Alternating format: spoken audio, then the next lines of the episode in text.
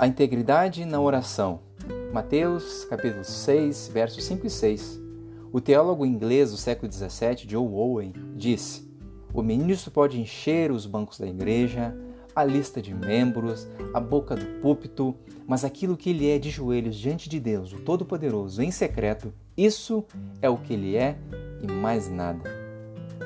Então, para descobrir o seu verdadeiro eu, olhe para aquilo em que gasta tempo pensando quando ninguém está olhando.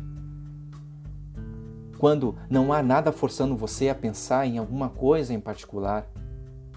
Em ocasiões assim, seus pensamentos se voltam para Deus? Talvez você queira ser visto como uma pessoa humilde, sem grandes pretensões, mas será que toma a iniciativa de confessar seus pecados a Deus? Quer ser visto como alguém infeliz, alguém positivo, mas será que costuma agradecer a Deus por tudo o que tem e louvado pelo o que Ele é? Talvez fale muito de como a sua fé é uma bênção e no quanto você ama de verdade ao Senhor, mas se não costuma orar, será que tudo isso mesmo é verdade? Se não for feliz, humilde e fiel, em particular diante de Deus, o que quiser dar impressão de ser fora não corresponderá ao que você de fato é.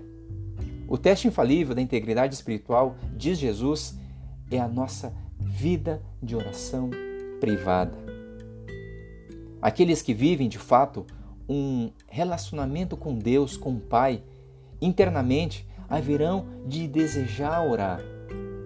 Buscarão orar mesmo em tempos de aridez espiritual, mesmo que não houver retribuição é, social. A primeira coisa que descobrimos ao tentar orar é o nosso vazio espiritual.